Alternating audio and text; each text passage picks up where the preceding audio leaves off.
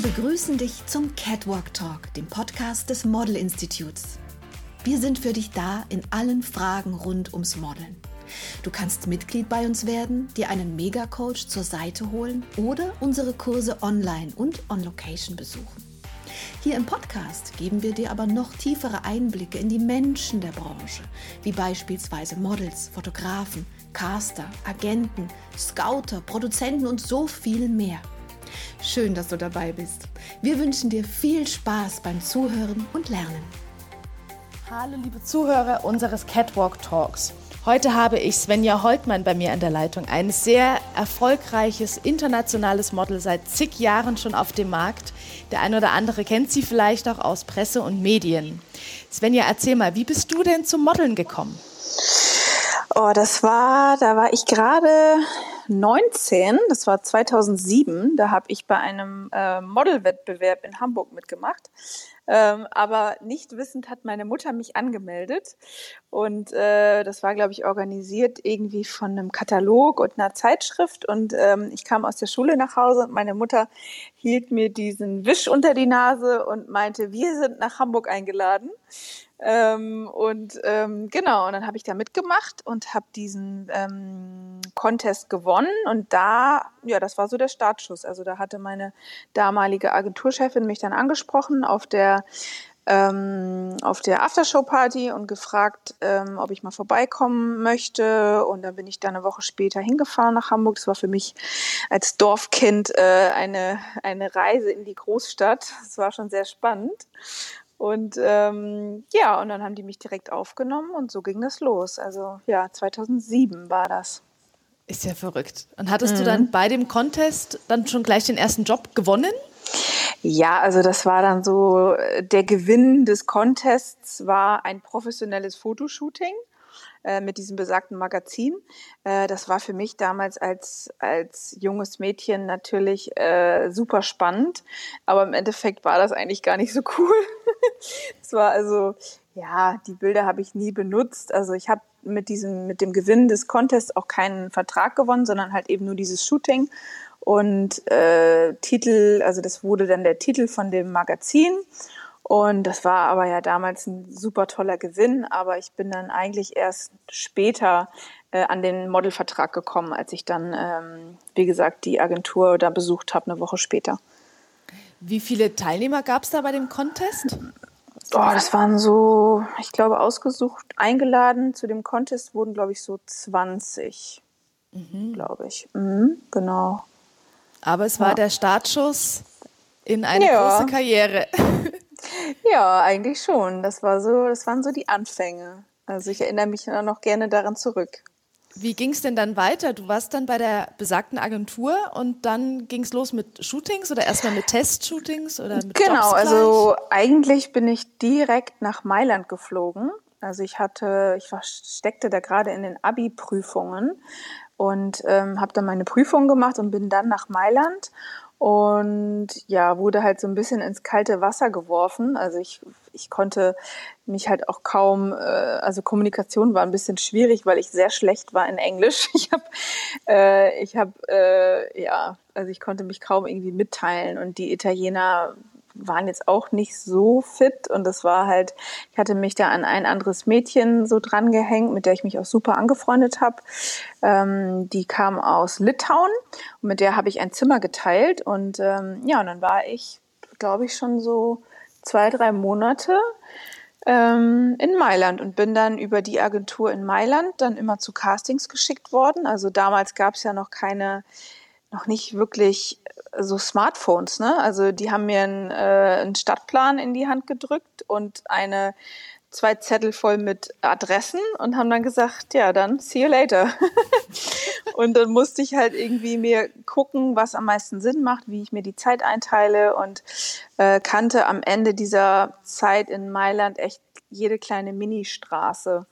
Ähm, und ja, habe natürlich auch viele Leute kennengelernt, also viele Mädels, andere junge Models aus aller Welt und ähm, ja, das war schon echt spannend. Das ist richtig Learning by Doing dann gewesen. Bei uns im Forum übrigens beim Model Institute gibt es dann auch Tipps und kleine Tricks, wie man in den jeweiligen Modelstädten gut von A nach B kommt. Wir schreiben euch das alles runter, also schaut einfach rein. Und hast ja, du da dann schon die ersten größten Jobs auch abgesahnt oder kam das erst später? Ja, also ich habe da natürlich auch viele Testshootings gemacht, um halt ein Portfolio zu bekommen. Also halt viele Bilder ähm, von verschiedenen Fotografen und habe da aber auch schon die ersten Jobs bekommen. Ja, aber das war eigentlich so eine Plus-Minus-Null-Rechnung. Also man kam ja da an und hatte dann schon mal schon mal ein Minus auf dem Konto, weil die Agentur ja die Kosten für die Reise und fürs für die Unterkunft vorgestreckt hat. Und dann musste man quasi dagegen anarbeiten. Aber ich habe da schon erste Jobs gemacht. So, ich weiß noch, also es war viel für Haare, Wäsche, also Unterwäsche ähm, und so ähm, Lookbook-Shootings. Also für Lookbooks war da immer viel in Mailand. Genau.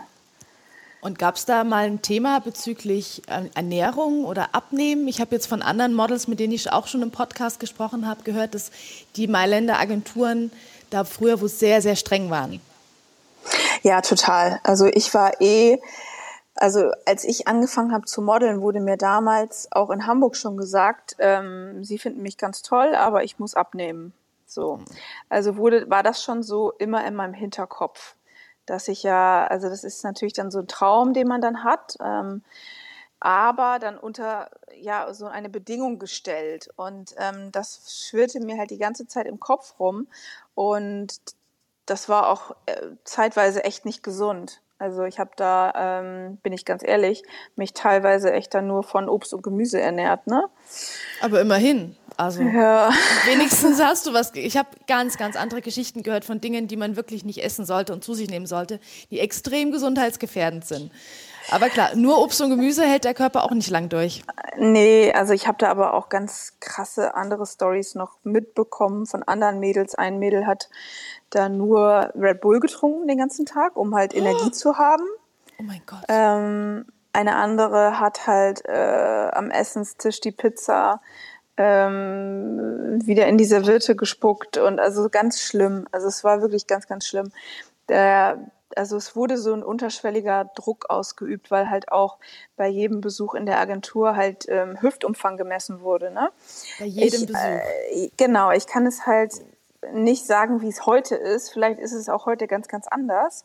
Aber damals, ich meine, das ist ja jetzt auch schon fast 15 Jahre her, war das halt so. Und ähm, da muss man halt als junges Mädchen dann irgendwie, als junge Frau, halt schon irgendwie ein gewisses Selbstbewusstsein haben, um überhaupt damit umzugehen. Und das hatte ich nicht. Also ich war halt immer sehr schüchtern und äh, ja, das hat sich dann erst über die Jahre durch die ganzen anderen Reisen entwickelt, dass ich da dann irgendwann ein gesundes Selbstbewusstsein entwickelt habe. Ja, wir versuchen bei uns im Institut schon äh, präventiv gegen solche Thematiken vorzugehen. Denn ich denke, dass gerade das Thema Ernährung, wenn man da einmal eine schlechte Erfahrung mitgemacht hat oder einmal so hart kritisiert wurde, das verfolgt dich teilweise ein Leben lang. Ja, man total. Hat immer wieder im Kopf und das kann die Psyche sehr, sehr stark belasten. Mhm. Ja, klar. Vor allen Dingen, wir waren Mädels, die waren irgendwie 15. Ne? Mhm. Also das ist, äh, die konnten kein Wort Englisch und sind da irgendwie aus also viele auch aus, aus Osteuropa, so Tschechien und so, ähm, sind da hingeschickt worden, alleine, ohne Eltern. Also es ist halt schon echt, ähm, ja, also es war damals, ich weiß halt wie gesagt nicht, wie es heute ist, aber damals habe ich schon gedacht, wow, also wenn ich eine Tochter hätte, würde ich das so früh ähm, jetzt nicht unterstützen. Mhm. Ja, das ist schon, schon eine Hausnummer. Man muss sich gut vorbereiten mental vor allem. Und ich denke, dass wir da mit unserem Institut den Mädchen und Jungs da sehr, sehr gut auf die Sprünge helfen können, dass sie da etwas gestärkter hingehen. Mhm. Wie war das denn nach Mailand? Was war denn deine nächste Station? Bist du erstmal zurück nach Hamburg oder ging es woanders hin? Mm, ich bin nach Paris direkt im Anschluss und habe da das gleiche Programm eigentlich gemacht. Also da war ich dann auch monatelang in Paris und da war es ja noch eine Nummer krasser. Also dann nehmen die Agenturen noch mehr Prozente. Mhm. Ähm, aber du hast auch andere Gagen gehabt, ne, wenn du mal einen Job bekommen hast. Aber das war halt, da waren halt sehr, sehr viele Mädchen und da ging es halt auch immer sehr darum, ähm, sehr schlank zu sein. Und ich war halt von Natur aus nie so, es gibt ja so Mädels, die sind einfach, haben halt einfach vom Stoffwechsel her, ähm, es ist halt ein Geschenk, die können halt essen, was sie wollen und werden nicht dick. Ich gehöre nicht dazu. ich muss halt wirklich darauf achten. Und deswegen war das halt, ähm, ja, für mich halt immer so ein bisschen so ein Kampf gegen den eigenen Körper. Ähm, ja, also es war wirklich ähm, am Anfang habe ich ähm, das halt wirklich diesen Kampf geführt und irgendwann habe ich es dann aufgegeben und habe halt gemerkt, dass es halt auch funktioniert, äh, wenn ich einfach so bin, wie ich bin. Ne? Und das habe ich dann aber erst nach, ich war ja dann ja in Paris, dann war ich in London, auch über mehrere Wochen, ähm, in Barcelona, dann war ich in ähm, Istanbul, Tel Aviv, Kapstadt.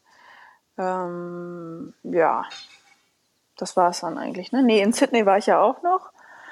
Wow. Und in, und in Miami und das halt immer über, also ich habe halt sehr lange Zeit aus dem Koffer gelebt und ähm, ja, habe dadurch aber halt auch sehr viel gelernt und habe ganz viele tolle Orte gesehen und habe viele tolle Menschen kennengelernt und äh, es ist wirklich auch bis heute ein, ein Traumjob für mich.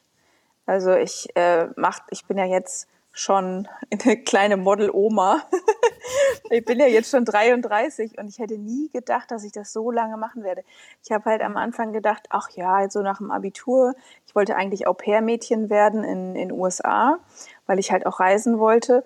Und dann kam halt das Model so dazwischen, äh, das Modeln, und dann musste ich mich entscheiden ähm, und habe mich dann fürs Modeln entschieden. Und weil ich ja primär das Au-pair-Mädchen auch machen wollte, um zu reisen. Und dann dachte ich, ach komm, dann kann ich doch jetzt auch modeln, wenn ich die Chance habe dazu. Und es ist im Nachhinein wirklich ähm, ein, ein krasser Prozess gewesen, auch für mich selber. Aber im Nachhinein würde ich, also sage ich halt immer noch, dass es ein Traumjob ist. Ich mache es halt immer noch super gerne. Äh, ich komme immer noch super gerne zum Set und treffe dann irgendwie alte Bekannte wieder, die man mal vor Jahren in, was weiß ich, London getroffen hat oder so. Und ähm, ja, es wird halt nie langweilig und ja, es macht einfach Spaß. Also ja. wenn man, wenn man sich halt so ein bisschen frei macht und sich nicht diesem Druck hingibt. Das ist es auch, das stimmt. Man muss da mit, das ist total schwer, aber man muss mit einem entspannten Geist an die Sache rangehen, sonst macht man sich wirklich verrückt. Und ich habe das auch tatsächlich immer als ein bisschen Mittel zum Zweck auch für mich genommen. Ich wollte reisen, ich wollte Kulturen, Länder, Sprachen kennenlernen. Das hat echt gut funktioniert durch das Modeln. Gab es denn auch mal schlechte Erfahrungen? Ja, also auf jeden Fall, gerade in der Anfangszeit. Also da hatte ich dann teilweise auch so Fotografen, die dann halt dann sagten, auch, also dann halt ein bisschen übergriffig wurden, ne? Also die nutzen dann schon ihre Position dann aus. Ähm, es gab ja dann letztens irgendwie so, wurde das, glaube ich, alles aufgedeckt. Da wurde so eine Blacklist irgendwie mhm. veröffentlicht. Mhm. Und dann habe ich darauf geguckt und dann habe ich tatsächlich einen Fotografen aus Paris, äh, mit dem ich genau dieses Thema hatte, auf dieser wow. Blacklist gefunden mhm. und habe mir dann nochmal so den E-Mail-Verkehr angeguckt und so. Und da dachte ich so, wow, krass. Also damals habe ich das überhaupt nicht so empfunden. Da, ähm, ja, aber es war im Nachhinein war es einfach nicht okay. Na, ne? also das, ähm, das habe ich schon, ja, mit, aber selten. Also vielleicht so mit zwei, drei Fotografen, die dann halt versucht haben, ähm, sich an einen halt ranzuschmeißen oder halt irgendwie, ähm, ja, halt jetzt topless fotografieren wollten oder so, wenn man das nicht wollte. Und aber das kam selten vor, muss ich sagen. Und ansonsten habe ich jetzt eigentlich so nicht wirklich ja doch, einmal hatte ich halt eine Agentur, wo ich das Geld nie bekommen habe. Die sind dann pleite gegangen und ähm, das war halt auch ärgerlich, aber da hatte ich so viel Spaß, dass es mir am Ende auch egal war. das war so eine coole Reise, wo ich dachte, ach komm, scheiß drauf. Aber jetzt im Nachhinein hätte ich da vielleicht ein bisschen beharrlicher ähm, hinterher sein müssen. Aber das passiert halt, ne? Das ist, ja. Ein bisschen Berufsrisiko, wobei auch da, ich glaube, man, wir können da im Model-Institut zum Beispiel, uns im Forum gibt es auch eine, eine Rechtsabteilung, wo wir ein paar juristische Tipps noch mitgeben können. Mhm. Ja, aber klar, wenn der Agentur pleite geht, gibt es natürlich auch ein, zwei Schritte, die man noch gehen kann. Dazu dann mehr im Forum. Oder auch in unserem monatlichen Zoom-Calls, wenn da jemand direkt gerade ein aktuelles Problem hat und ein akutes. Aber ja, die Übergriffe von den Fotografen, der Markt ist zum Glück etwas transparenter geworden. Mhm auch durch die sozialen Medien natürlich und die Öffentlichkeit. Wie war das denn bei dir? Wie kamst du äh, mit den sozialen Medien zurecht? Macht dir das Spaß? Bist du da gerne? Ich habe gesehen, du bist bei Instagram ja auch sehr aktiv. Ist das ein neues Berufsfeld? Hat sich das jetzt erweitert? Ja, das hat sich tatsächlich erweitert. Also ich habe, äh, ich mache das ja wirklich schon ziemlich lange, aber habe es am, am Anfang nur so als Hobby gesehen und habe immer so private Schnappschüsse geteilt und fand diese Fotobearbeitungsoption ganz cool, was man ja jetzt gar nicht mehr nutzt, diese ganzen Filter, die man da früher irgendwie ausprobiert hat. Und jetzt finde ich es tatsächlich echt eine gute Möglichkeit, ähm, sich Inspiration zu holen, auch in Kontakt zu bleiben mit äh, Bekannten, zu sehen, äh, was macht die gerade. Und äh, ich finde es eine super Möglichkeit, aber man muss es halt in, in Maßen irgendwie ähm, konsumieren. Ich habe ja auch ein kleines Kind und ähm, ich möchte halt nicht, dass der mich irgendwie dann in Erinnerung hält, dass ich halt immer nur am Handy klebe und es ist halt, hat halt schon einen kleinen Suchtfaktor. Mhm. Ähm, aber ich versuche das irgendwie auf den Abend zu beschränken und ja, man kann halt darüber halt, ähm, ja, sich wie gesagt schöne Inspirationen holen und ähm, ja auch schon Jobs jetzt generieren, auf jeden Fall. Ein zweites Einkommen ist es schon auch. Wie man da bei Social Media richtig Gas geben kann, verrät euch unser Social Media Coach bei Model Institute. Da einfach mal reinschauen. Da kommt demnächst ganz viel toller Input. Du warst ja auch mal recht präsent äh, in der Presse. Dein Ex-Freund war ja der Till Schweiger. Ich glaube, das wissen alle unsere Zuhörer. Wie war denn die Erfahrung mit den ja, mit den Bildzeitungen, mit der Presse, mit TV-Auftritten, mit Interviews. War das für dich angenehm, unangenehm? Musste man sich da erst irgendwie reinfinden? Gab es da fiese mm. Journalisten? Nein, überhaupt nicht. Aber ich habe auch keine Angriffsfläche geboten, weil ich, ähm, äh, ich war Anfang 20 und war sehr schüchtern und wollte nie ähm, wenn wir irgendwie irgendwo waren bei irgendwelchen Events, ähm, bin ich halt immer an den, an den Fotografen und Mikrofon vorbeigegangen, weil ich ähm, keine Interviews geben wollte. Ich ähm, habe mich da so ein bisschen zurückgehalten, was ich im Nachhinein auch gut finde. Ähm, und es war natürlich super spannend für mich, klar. Also man ist in so eine andere Welt nochmal eingetaucht, auch diese ganze, dieses ganze Schauspiel-Business und die ganzen tollen Veranstaltungen. Und es war sehr, sehr spannend auf jeden Fall. Ähm, aber ja, es war, war neu, aber wie gesagt, ich habe mich halt dem gar nicht hingegeben. Also ich habe mal ein paar Fotos gemacht auf einem Event oder einer Premiere, aber ich habe ja jetzt sehr, sehr, sehr selten ähm, Interviews gegeben. Mhm. Hatte denn das auch bei dir Interesse geweckt an Schauspielern? Hättest du da Lust drauf? Ja, ich hatte ja so kleine Minirollen in, in zwei von Tills Filmen. Ähm, da habe ich, was habe ich denn da gemacht? Da saß ich einmal auf einer Parkbank mit Kirschen in der Hand. Nein, also er, er hatte mich da schon auch gefragt, ob ich da Interesse habe, aber ich ähm, war da eigentlich ganz happy mit meinem Job und ähm, es hat mich jetzt nie so gereizt, also die Schauspielerei. Ich habe da gedacht, ach, dann lasse ich lieber den anderen den Vorrang, äh, die da wirklich für brennen und ähm, habe da einfach weiterhin meinen Modeljob verfolgt. Und hat er dich ähm, unterstützen können? Hat, hat, man das gut kombinieren können? War das äh, easy oder musstest du viel absagen auch? Oder? Mm, nö, ich habe ja schon dann immer weiterhin mein Ding gemacht so und ähm, er konnte das manchmal auch nicht verstehen, warum ich dann jetzt für so und so viele Tage weg sein muss. Ähm, die wahrscheinlich aber, kein Freund oder kein Partner. Ja, die haben dann genau. alle immer lange Gesichter, ne? Machen die ja, wenn wir weg sind. Genau. Aber nee, der hat das super unterstützt. Also es war, ähm, nee, das war gut, gut zu vereinbaren. Und dein heutiges Glück?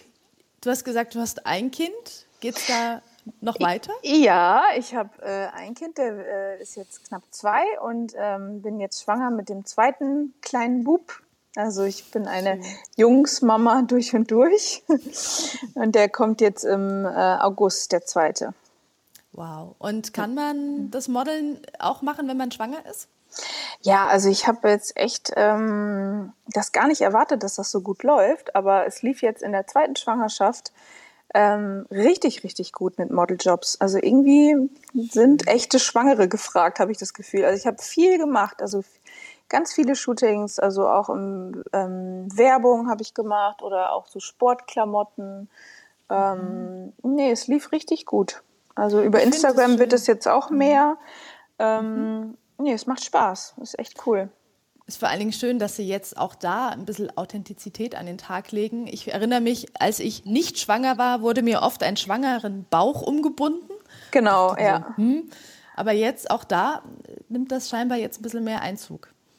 Ja, also die, das stimmt. Also das habe ich äh, auch, die Erfahrung habe ich auch gemacht, dass ich ganz oft diesen Bauch umgebunden bekommen habe. Und jetzt äh, werden tatsächlich öfters echte Schwangere äh, gesucht. Also es ist einfach ähm, echter. Ja, es ist echter und authentischer. Das ist schon cool. Könntest du dir vorstellen, dass du auch deine Kinder da drin fördern würdest, unterstützen würdest, dass auch die Kindermodels werden und dann hm. weitergehend in dem Business Fuß fassen? Also das, ähm, ja, ich habe ja zwei Jungs, also einen Jungen, aber ich werde ja dann noch einen zweiten Jungen bekommen, wenn alles gut läuft. ähm, ich, also ich weiß es nicht. Wenn er, also wenn mein Großer, wenn Carlo da jetzt von sich aus Bock drauf hat, dann würde ich das natürlich unterstützen. Ich würde das jetzt aber nicht forcieren, ähm, weil es ja schon auch jetzt nicht so eine sichere Nummer ist. Ne? Also es ist klar schön, um Erfahrung zu sammeln und so, aber ähm, ich möchte ihn jetzt auch nicht, also ich möchte ihn so, so oder so nicht vermarkten oder irgendwie nur sein Gesicht in die Kamera halten. Das muss er selber entscheiden, wenn er ähm, älter ist, ob er da Lust zu hat. Und dann würde ich das natürlich unterstützen und dann damit hinfahren und so. Aber sobald ich merke, dass das ähm, für ihn äh, ja keinen Spaß bedeutet, dann würde ich das auch ähm, beenden. Auf jeden Denkst Fall. du denn, dass man als Model oder als angehendes Model ein zweites Standbein braucht? Habe ich immer gedacht.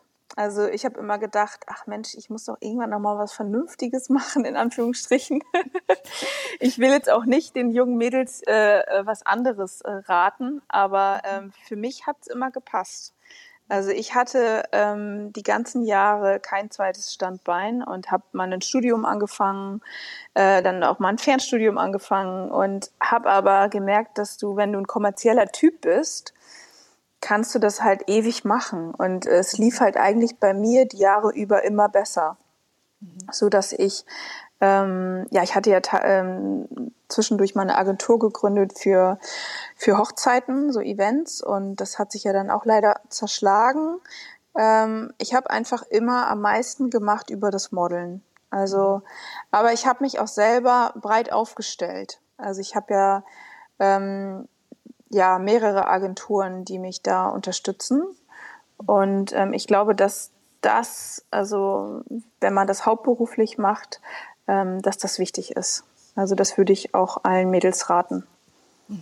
Man muss so ein bisschen reinspüren und reinfühlen, wie ist der Markt, wie komme ich an, wo arbeite ich gut, in welchen Ecken des Landes genau. vielleicht noch nicht. Wenn man jetzt in Deutschland sesshaft ist, reist du noch? Oder ist das mit den Kindern gerade? Ja, also ich, äh, ich reise noch, aber momentan eigentlich eher innerhalb Deutschlands. Also ich war jetzt ähm, zwei Tage ähm, in Süddeutschland für ein Shooting ähm, also das geht jetzt alles noch, wenn jetzt der, der Kleine kommt, das Baby kommt, dann werde ich ja auch erstmal stillen. Und aber ich habe auch in der Stillzeit äh, mit Carlo habe ich ihn auch oft mitnehmen können. Da waren die Kunden echt super cool. Also da habe ich halt gesagt, ja, ich habe ein kleines Baby, ich still den alle zwei Stunden und da hatten die meisten kein Problem mit. Also ich habe ihn dann habe ihn echt oft mitgenommen und ähm, versuche das halt immer noch weiter zu machen und mache jetzt aber, wie gesagt, Reisen nur innerhalb Deutschlands. Mhm. Also alles, was jetzt über, ich war jetzt noch nicht länger als zwei Tage von ihm getrennt. Eigentlich nicht mal länger als eine Nacht. Eine Nacht war ich mal von ihm getrennt. Und sonst hatte ich ihn halt immer dabei. Mhm. Ja, fantastisch, dass man das wirklich integrieren kann. In, egal in welcher Lebensphase man sich befindet, junge 20, ja, total. verheiratet und ähnliches. Man kann den Beruf ganz gut in sein Leben integrieren. Ja, hätte ich auch nicht, hätte ich auch nicht gedacht damals. Ich hätte gedacht, ach, wie gesagt, ich mache das so ein paar Jahre und dann äh, mache ich was Bodenständiges, was Regelmäßiges und werde dann irgendwann Mama und dann mache ich es gar nicht mehr. Und es ist alles komplett anders gelaufen. ja. Was ist denn der, der größte und schönste Job, an den du dich zurückerinnerst? Oh, da gibt es ziemlich viele. Ähm, aber der, das Highlight war eigentlich meine, meine ähm, Werbekampagne für Raffaello. Ferrero Raffaello, da sind wir nach, da sind wir auf die Malediven gereist. Und da hatte jeder vom Team so eine In-Ocean-Villa. Also die waren, also es waren halt, es war halt traumhaft schön. Also wir sind da erstmal auf dieses Atoll äh, nur hingekommen mit so einem Wasserflugzeug. Das war halt schon ein Riesenabenteuer. Ähm, und dann äh, hatte halt jeder halt so eine, so eine Villa, das war halt unfassbar, aber man war da alleine. Das war halt so ein bisschen die, ähm, die Downside, weil ich weiß noch, ich habe mit meinem damaligen Freund dann da über Skype, habe ich ihm das alles gezeigt und man will dann natürlich so schöne Orte auch gerne so mit den Liebsten teilen. Ähm, aber ja, das war halt, das war halt, glaube ich, echt das Highlight. So. Mhm. und dann natürlich, ja, und dann natürlich auch viele ähm, Reisen, die ich jetzt so gemacht habe, ähm, in Kapstadt oder in Sydney, da Australien, da habe ich auch schon coole Orte gesehen. Aber vom Job her war eigentlich dieser Raffaello-Job auf den Malediven am coolsten. Oh, und da spürt man dann wieder die Kombination aus Einsamkeit, man, man fliegt ohne Familie und Freunde hin und aus mhm. dem Wow, was das Modeln einem einfach tatsächlich bieten kann. Da geht es echt ja. hoch und runter mit den Emotionen. Aber das ist doch ein wunderschöner Abschluss unseres Podcasts, liebe Svenja. Das macht doch Lust, sich als Model vielleicht zu bewerben, sich vorzustellen oder an seiner Karriere zu arbeiten. Und ja, unbedingt. wie man das macht, das lernt ihr auch alles bei uns im Institut kennen. Vielen, vielen Dank, liebe Svenja. Ich freue mich sehr, dass wir heute zusammengefunden haben. Hat total sehr viel Spaß gerne. gemacht. Und ähm, wir hören uns bestimmt auch nochmal, wenn wir dürfen. Ja, super gerne toi, toi, toi für deine zweite Geburt, deines zweiten kleinen Sohnes. Ja, vielen Dank. Wir drücken dir die Daumen und freuen uns wieder von dir zu hören oder zu lesen. Tschüss. Dankeschön. Tschüss.